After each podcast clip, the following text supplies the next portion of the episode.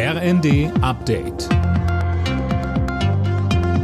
Stündlich neu. Auf den Punkt informiert.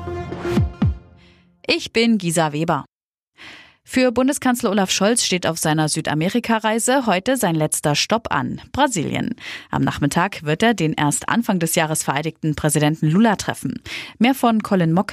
Wie auch schon bei seinen Gesprächen in Argentinien und heute auch nochmal in Chile steht die Wirtschaft im Vordergrund. Es geht um Rohstoffe und Energie.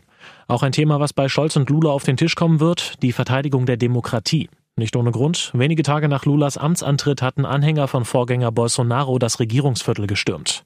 Scholz bleibt bis morgen in Brasilien, bevor es dann für ihn zurück nach Deutschland geht. Sicherheitskräfte haben in Ostjerusalem das Haus des Mannes abgeriegelt, der in einer Synagoge sieben Menschen erschossen hat. Die israelische Regierung setzt damit die neuen Antiterrormaßnahmen um. Linda Bachmann. Die besagen, dass künftig Wohnungen von mutmaßlichen Terroristen zerstört werden sollen. Das hatte das Sicherheitskabinett beschlossen. Ministerpräsident Netanyahu will außerdem den Angehörigen soziale Rechte wegnehmen. Ihnen könnten künftig der Personalausweis oder Aufenthaltsrechte entzogen werden. Für Israelis soll es gleichzeitig leichter werden, Schusswaffen zu bekommen. SPD-Chefin Esken schließt eine Lieferung von Kampfflugzeugen an die Ukraine nicht ausdrücklich aus. In der ARD-Sendung Bericht aus Berlin sagte sie, die aktuelle Situation müsse immer wieder neu bewertet werden.